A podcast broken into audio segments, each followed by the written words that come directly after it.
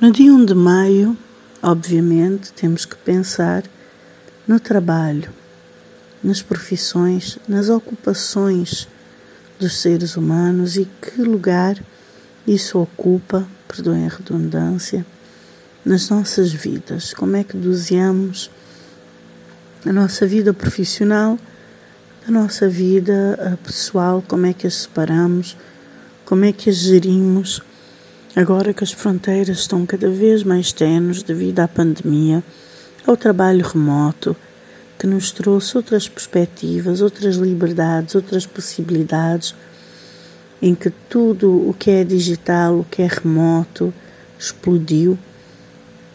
Como é que o trabalho hoje em dia, nos locais físicos ainda, uh, limitados a dias da semana específicos, a horários específicos, estão vivos uh, no mundo da inteligência artificial, da mecanização e automatização cada vez mais acelerada de vários processos, inclusive processos de análise que antes eram feitos por profissionais, na era do conhecimento e onde o conhecimento agora pode ser dominado, é dominado e é processado por uma inteligência artificial qual é o nosso papel?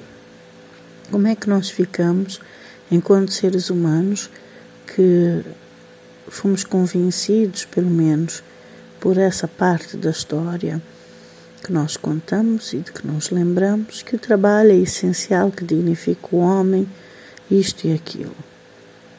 Como é que fica o nosso contributo, o que é essencial, o que é indispensável, o que é que afinal é só humano.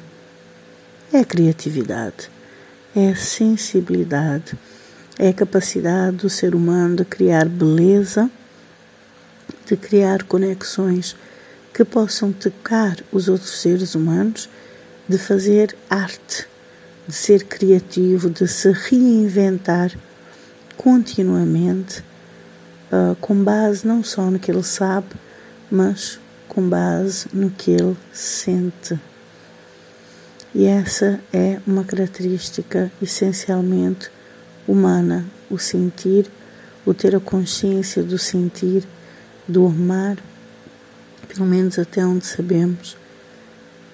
A consciência, essa sim a alma, um, a capacidade de empatia com outro ser humano, de amar, isso é humano.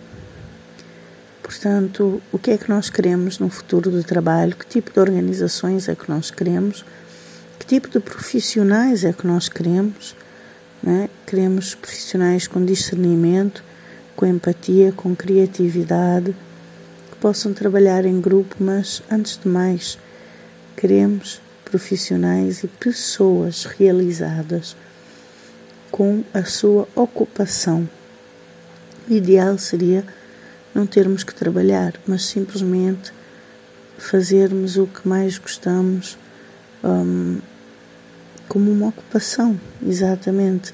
Não porque temos que ter um rendimento, não porque temos que uh, nos sustentar, mas porque queremos essa autorrealização.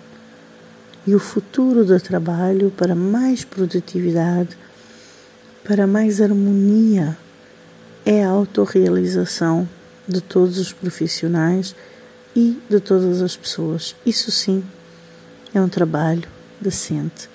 Feliz Dia dos Trabalhadores.